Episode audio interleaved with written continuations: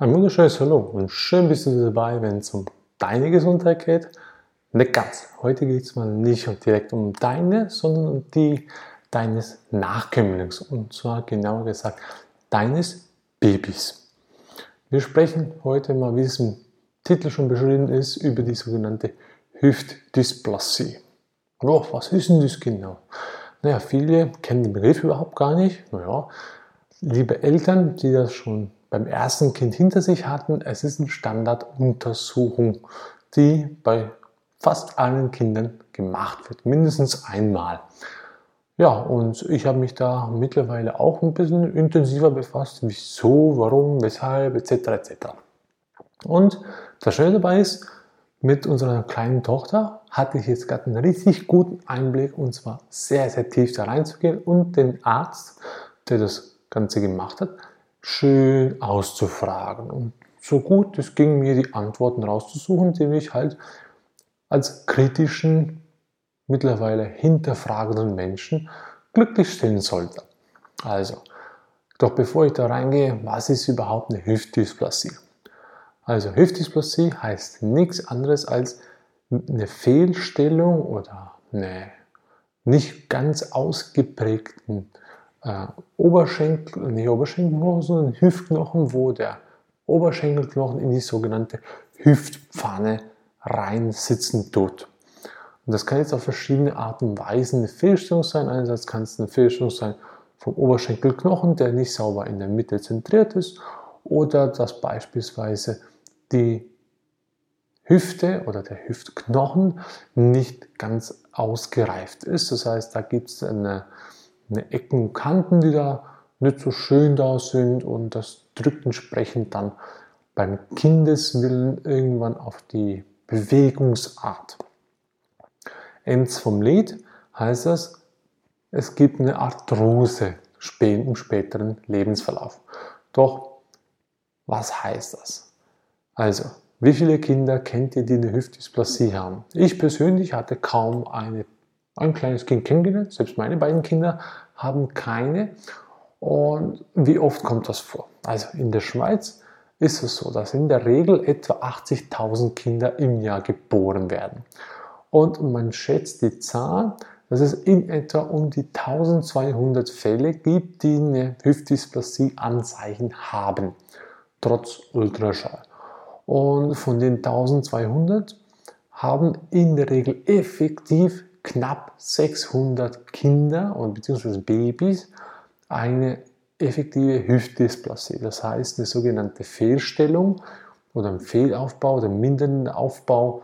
Und da kann in den meisten Fällen sehr einfach geholfen werden mit sogenannten Spreizwindel oder einer Schiene, die über einen kurzen Zeitraum getragen werden sollte für das kleine Baby. Und dann kann natürlich das wieder schön behoben werden. Also, wenn wir rechnen von 80.000, wenn man jetzt nur ein Prozent nehmen würde, wären es ja gut an die 800 Kinder. Ja, wenn es richtig ist, hab ich, hoffentlich habe ich richtig gerechnet. Naja, hm, gut, 10 Prozent wenn ja schon noch da. Ja, gut, ja, passt schon.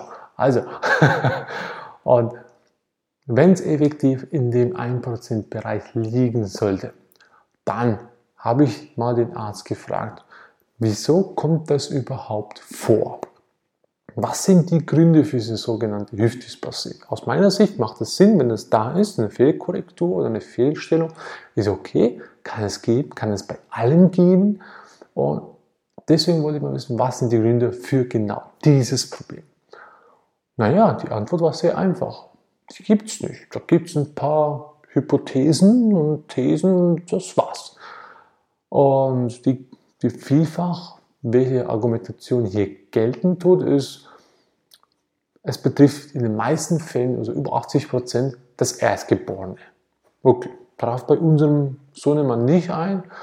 Dann zweiter Fall, es trifft sieben, also fünf bis sieben Mal mehr Mädchen als Jungs. Okay, dann es kann durchaus sein, dass zu wenig Fruchtwasser vorhanden war. Hm? Es kann aber auch sein, dass zu wenig Platz vorhanden war im Bauch drin. Also ah ja, das sind für mich Gründe, hm, die an sich so auch herholen könnte. Ich selber könnte auch die herholen und sagen, hm, das könnte nicht etwas sein. Belegt ist gar nichts.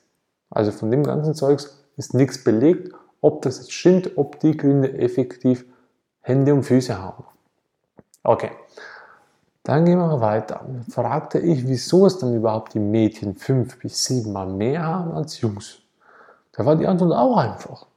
Das ist nun mal halt so, weil gewisse Krankheitsverläufe betreffen halt mehr Jungs und gewisse mehr Mädchen oder halt öfters Frauen und öfters oder öfters Männer. Das ist halt nun mal so. Hm? Wird einfach hingenommen. Fertig. Okay, hat mich auch wieder stutzig gemacht. Doch, ja, was will man machen? Er kann dir keine Antwort geben. Dann habe ich ihn gefragt natürlich auch, macht das überhaupt noch Sinn, dies zu untersuchen, weil so, so wenig Kinder dieses auch haben, also die Hüftdysplasie. Dann sagt er ganz klar, das ist eine super Sache, das müsste man immer machen und naja, jetzt muss ich mir vorstellen, wenn ich 80.000 Kinder ich untersuchen würde im Jahr und es hätten, wenn überhaupt, knapp 600 Knappen, das ist ja so eine sehr, sehr gut geschätzte Zahl, dann ist es eine Verhältnismäßigkeit, ein unheimlich großer finanzieller Aufwand, der der Steuerzahler zahlen muss. Also ich zahle es im Prinzip meiner Krankenkasse in Form meines Beitrages, den ich monatlich bezahle. Und die wiederum bezahlt natürlich die Untersuchung, weil es in eine Grundversorgung reingeht. Ja, dann rechne ich mal nach gut, was kostet so eine Untersuchung? Im Durchschnitt so 250 Franken. Ja, für knapp 10 Minuten. Weil der Ultraschall, der Arzt, die Konsultation und, und, und. Also ist schon gerade ohne. Also ja, und dann der ganze Papierkram. Gut, und das mal 80.000 sind schon ein paar Millionchen, die man da gut in die Kassen einspülen kann. Ja, wie auch immer. Ob das jetzt gerechtfertigt ist oder nicht, sei dahingestellt. Es geht immer nur darum, aus unserer Sicht hinterfragen. Also, glaubt uns nicht, hinterfragt selber, recherchiert. Dann geht es mal weiter. Von der ganzen Aspekt, was es kosten wird, würden, tun.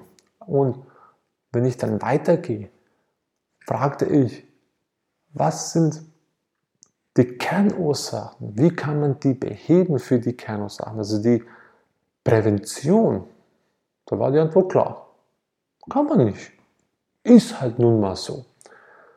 Und dann denke ich mir, Schwachsinn ist halt nicht nun mal so. Das geht nicht. Die Natur macht nichts falsch. Punkt. Das ist ein Fakt. Denn Habt ihr schon mal einen Baum gesehen, der nur zur Hälfte die Äste blühen und die andere Hälfte nicht? Nee, geht nicht. Ja. Die Natur macht alles perfekt. Außer, jetzt kommen wir wieder außer zum Ganzen, ich selber als Schöpfer, das heißt als Mama in dem Fall und Papa, achte nicht auf mich, mache mich selber kaputt und entsprechend bringe ich schon mal die kaputten Substanzen ins Spiel rein. Das ist so, kann ich aber zu sagen. Ich nehme ein einfaches Beispiel: Frauen, Schwangerschaft. Hm, ein bisschen Alkohol ist okay. Zwei Tassen Kaffee ist okay. Ein bisschen Zucker, süß, ist auch okay. Hm, 15 Kilo mehr in ein Rippchen. Ist kein Thema, ist normal. Sage ich auch, hm, ist aber nicht so gut. Kann durchaus normal sein, ist aber nicht so gut. Naja, dann ging es natürlich weiter. Bei uns, klar, beide Kinder keine Hüftdysplasie. Und dann habe ich noch den Arzt um seine ehrliche Meinung gefragt, was hält er überhaupt davon, dass es nur der Arzt messen kann. Es kann nur der Arzt messen. Das kann kein normaler Mensch messen. Wieso? Ganz einfach, weil es ein Arzt die Messmethode erfunden hat und der bestimmt sogenannte Winkel, in welchem Winkelbereich der Oberschenkel sich bewegen, oder sprich das Bein sich bewegen lassen müsste, damit eine verschiedene Kategorie gibt, also Level 1 bis 4. 1 heißt es natürlich keine, 2 ist ein ganz leichte Anzeichen, 3, da müssen wir schon behandeln und 4 ist eine schwere Anzeichen. Und dann war so, war meine skeptische Frage auch natürlich, Wieso kann es kein normaler Mensch ursprünglich messen? Weil die Messmethode gibt es erst seit ungefähr den 70ern und vorher, wie oft gab es eine Hüftdysplasie? Weniger, nicht so oft. Und dann als Endresultat heißt es nichts anderes als, dass die Vorbeuge für die Arthrose damit verhindert wird. Im Generellen. Das war die Schlussantwort dafür. Als die, der Grund, wieso der Untersuch immer gemacht wird. Nun ja, liebe Leute, wir wissen ja mittlerweile schon, dass die Arthrose auch so ein gelogenes Ding ist. Sage ich mal so. Das habe ich nicht nur ich selber herausgefunden, sondern das haben schon viele Ärzte vor mir entdeckt und viele Heilpraktiker, auch beispielsweise Liebscham Pracht. Ist auch wunderbar. Es gibt auch wunderbare Bücher. Die Arthrosenlüge ist auch so ein super Ding. Äh, wenn ich den guten Link finde, verlinke ich euch das natürlich. Also da, liebe Leute, um Arthrose vorzubeugen, braucht es nicht einen Ultraschall, es braucht viel, viel mehr. Das heißt, was es braucht, ist die Verantwortung für deine Gesundheit zu übernehmen. Und jetzt kommen wir genau zu dem Punkt. Das Ganze ist aus meiner Sicht eine absolute Geldmacherei. Nichts anderes. Da ist ein Vorsorgeuntersuch, der so wenig Leute betrifft und vor allem es betrifft im Generellen alle Menschen, die nicht die Verantwortung für sich übernehmen. Und das ist einfach der Faktor. Also das heißt, wenn ich anfangen würde, auf meine Gesundheit zu achten, wie groß ist die Wahrscheinlichkeit, dass mein Kind dann mit einem Defizit zur Welt kommt? Wenn es mir persönlich sehr wohl ist, sehe ich bin sehr gesund oder sogar sehr vital und dass mein Kind dann mit einem Schaden zur Welt kommt, ist gleich null.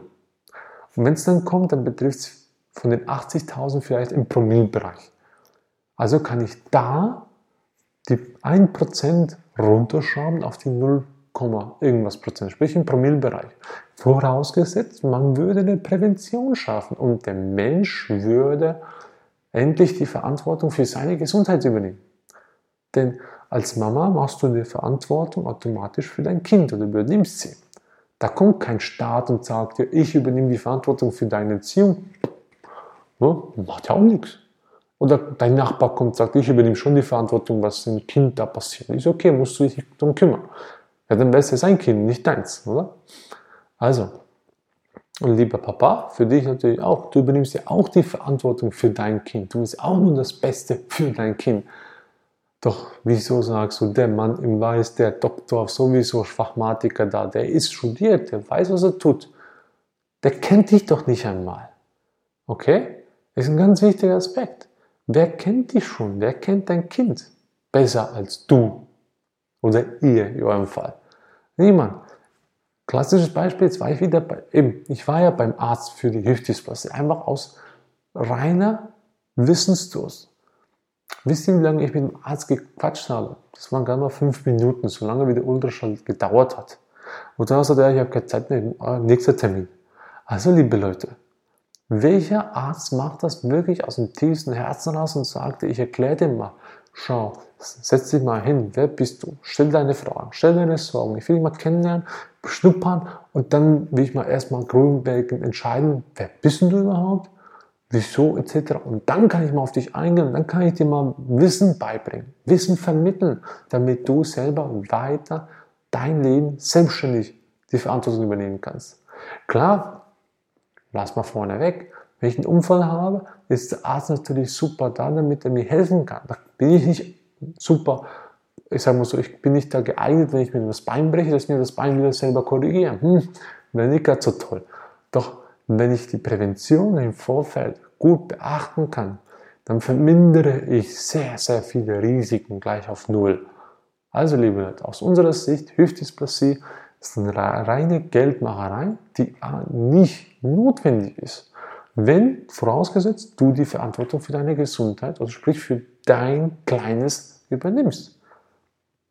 Das beinhaltet natürlich, was esse ich, trinke ich, rauche ich, also was konsumiere ich im Allgemeinen, wie schlafe ich, wo gehe ich hin, was ist mein Umfeld, wo lebe ich und so weiter und so fort. Also all das hat natürlich einen super, super Einfluss.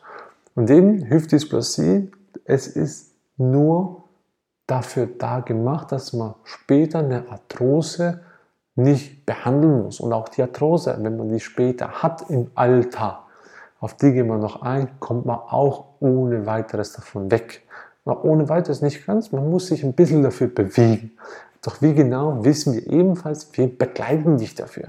Also für alle, die eine Frage haben oder Äußerungen haben für die Hüftdysplasie, stellt uns die doch, kommentiert es, wir beantworten gerne die Fragen so gut wie wir das können. Alles Ärztliche werden wir so gut wie es geht raussuchen, wenn es eine spezifische Art ärztliche Frage ist und die aus bestem Wissen und Gewissen beantworten. Ansonsten fragt direkt den Arzt, hinterfragt den Arzt, hinterfragt seine Messmethoden und ja, auch da, es gibt wie gesagt keine Alternative dazu. Und auch wenn es die gäbe, wäre sie viel zu unverlässig dafür auch da ein klares Indiz aus meiner Sicht oder aus unserer Sicht, da ist was faul dran. Hm? Also, nun denn, wenn es jetzt schon mal geholfen hat, die Hüftdysplasie ein bisschen näher kennenzulernen und jetzt auf dein kleines zu beachten, ach ja, ein kleiner Tipp, zum, was ich gemacht habe, oder was wir gemacht haben, ist das Kleine vor uns und anfangen zu drehen, hm, zu bewegen. Wenn es Schmerzen hat, Ganz einfach, liebe Leute. Wird das kleine Kind, das sprich, wenn es schon Anzeichen einer Dysplasie hat, wird es sich in dem Bereich nicht wohlfühlen und das wird sofort Anzeichen machen. Das heißt, es will nicht in den Bereich des Winkels rein. Okay? Das heißt, wenn ich das drehe, drehe, drehe von der Mitte aus nach ganz links oder ganz rechts, dann wird es an einem bestimmten Punkt entweder kein Problem sein, das heißt, ich kann es voll ausfahren, das Kind verzieht keine Miene, oder beim bestimmten Punkt wird es Widerstand geben und es verzieht eine Mine, wenn es weitergeht. Oder es fängt an zu schreien. Dann wisst ihr, oh, oh, da ist schon was. Also, so einfach geht der gesunde Menschenverstand zum selber ein bisschen mal was tun. So, genug gequatscht. Ich hoffe, wir konnten dir damit helfen, dass du mal einen Einblick kriegst in die Hüftdysplasie und aus einer anderen Sicht, nicht nur schulmedizinischen Sicht. Und wenn es dir geholfen hat, wie gesagt, Schaff eine Hilfekette und hilf den Leuten in deinem Umfeld und erzähle es denen oder teile das wieder, damit die genauso davon profitieren können. Und wie gesagt, übernimm die Verantwortung für deine Gesundheit, denn keiner kümmert sich nicht um dich, außer du hast einen Unfall. So einfach ist das. Und, oder du bezahlst jemanden dafür. So. Und nichtsdestotrotz, aus unserer Sicht würden wir uns sehr, sehr freuen, wenn du uns weiterhin als Zuschauer beglückwünschen würdest in Form eines Followers oder auch Abonnenten auf einer unserer Social Media Kanäle. Die findest du natürlich alle auf unserer Homepage-Seite und bleib gesund. Wir wünschen dir viel Spaß dabei auf deinem Weg zur vollen Vitalität. Und wenn du Fragen und Anregungen hast, kommentier es. Wir beantworten es gerne. In diesem Sinne, bis bald.